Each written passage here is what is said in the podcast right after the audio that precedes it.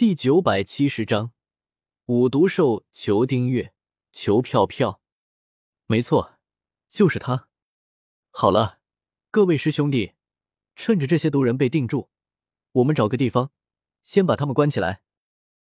徐长卿点了点头，然后对其他的几位蜀山弟子吩咐道：“是，大师兄。”其他的蜀山弟子听到徐长卿的话，连忙行动了起来。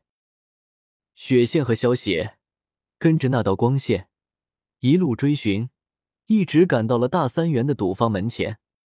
这里不是赌场吗？没想到霹雳堂竟然会在这里。雪见抬头看着大三元的招牌，忍不住惊讶的叫道：“别忙着惊讶了，我们先去把唐堡主救出来再说吧。”萧邪有些好笑的摇了摇头，拉着雪剑的手，直接冲进了赌坊之中。萧大哥，这里面肯定有机关，我们赶紧分头找找吧。进入赌坊之后，雪剑四处打量了一下，发现除了赌桌之外，也没有其他的东西。想了想，对萧邪提议道：“用不着那么麻烦，看我的。”萧邪话落，抬起右脚。猛然一跺，轰！伴随着一阵巨响，赌坊的地面被萧邪直接踹出了一个大洞，露出了隐藏在地下的暗室。臭小子，你是什么人？罗如烈和唐毅见到突然从大洞之中跳下来的萧邪，脸色巨变，指着萧邪喝问道：“聒噪！”萧邪可没有功夫。跟罗如烈他们废话，右手画掌，猛然隔空挥出，砰！罗如烈和唐毅这两个区区的凡人，面对萧邪的隔空一掌，没有丝毫的抵抗之力，直接被轰飞了出去。轰！罗如烈和唐毅在这股巨力之下，在墙壁上撞出两个人形大坑，全身经脉尽断，掉在地上，生死不知。爷爷，你没事吧？雪见可没有理会唐毅这个叛徒的生死，而是急匆匆的跑到唐坤的身旁，满脸担心的问道：“雪见，爷爷没事，你不用担心。”唐坤见到雪见满脸担心的样子，眼中闪过一丝欣慰，连忙伸手摸了摸他的头，安慰道：“如今唐家堡之中，唐太和唐毅这些人。”都盼着唐坤早点死，他们好夺取唐家堡的堡主之位。而雪剑虽然不是唐坤的亲孙女，但是她却是唐家堡之中发自内心的尊敬和孝顺唐坤的人。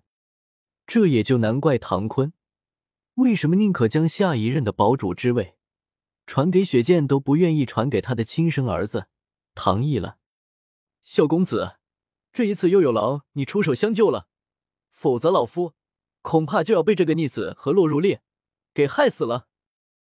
唐坤先是朝萧邪道了一声谢，然后将目光落在了生死不知的唐毅身上，无奈的摇了摇头：“唐堡主客气了。”萧邪见到唐坤满脸落寞的样子，瞥了一眼唐毅，心中也是暗自摇了摇头。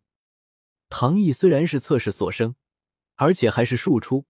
但是唐坤却从来没有嫌弃过他。唐坤在唐毅小的时候就对他很严格，目的是希望将他培养成一个大英雄，将来好继承唐家宝。可是没想到，唐坤对唐毅的严格要求却被唐毅认为是唐坤嫌弃他，心中对于唐坤愤恨不已，而且还嫉妒唐坤对雪剑的溺爱。如果不是唐毅，自己太不争气，唐坤也不至于宁可把唐家堡堡主的位子传给雪剑，都不传给他的亲生儿子。吼！毒人的母体猛然睁开双眼，朝着萧邪他们嘶吼了起来。如果不是毒人母体被那些铁链锁住了，恐怕毒人母体已经扑向了萧邪他们。砰砰砰！数道落地声响起，徐长卿他们几个蜀山弟子从萧邪踹出来的破洞中跳了下来。萧公子、唐姑娘，果然是你们！徐长卿见到萧协和唐雪见之后，有些惊喜的叫道：“徐长卿他们将唐家堡的那些毒人关起来之后，留下几名弟子看守。徐长卿则是带着其他的弟子们，利用法术朝着赌场找了过来。之前徐长卿也来过这个赌场，但是由于白天的时候赌场里都是赌徒。”加上霹雳堂又葬在地下，徐长卿找不到霹雳堂的所在也很正常。而现在夜深人静，由于毒人出没的缘故，赌场里一个人都没有。再加上萧协在赌场的地板上踹出了一个大洞，徐长卿他们很容易就察觉到了毒人的存在。大师兄，想必他就是毒人的母体了。长印指着，发出一阵阵嘶吼。将铁链绷直的毒人母体，出声说道：“徐长卿点了点头，道：‘他应该就是文轩的母亲。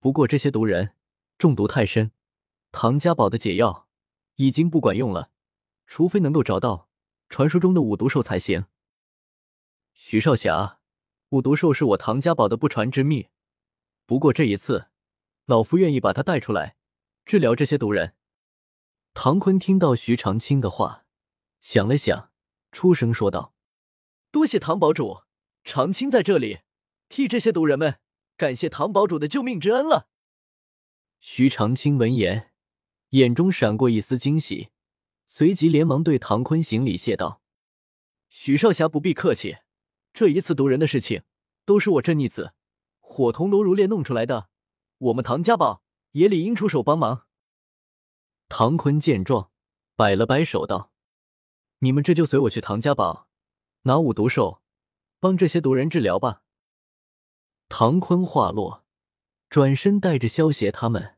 朝着唐家堡赶了回去。徐长卿他们则是出手控制住毒人母体，然后带着毒人母体一起跟了上去。徐少侠，你们稍等一会儿，老夫去去就来。回到唐家堡之后，看着狼狈不堪的唐家堡，唐坤也没有时间去处理，对徐长卿他们说了一声之后，便急匆匆的去取五毒兽了。没过一会儿，唐坤便拿着一个土豆，急匆匆的走回来了。爷爷，这真的是五毒兽吗？这不就是一个土豆吗？唐雪见看到唐坤手中的那块土豆，有些不敢相信的问道。呦呦呦！雪见话音刚落，便见到唐坤手中的土豆变成了一个长着六片树叶翅膀、长相可爱的小精灵。好可爱的小家伙！雪见见到五毒兽胖嘟嘟的样子，连忙伸出双手，将他捧在了手心。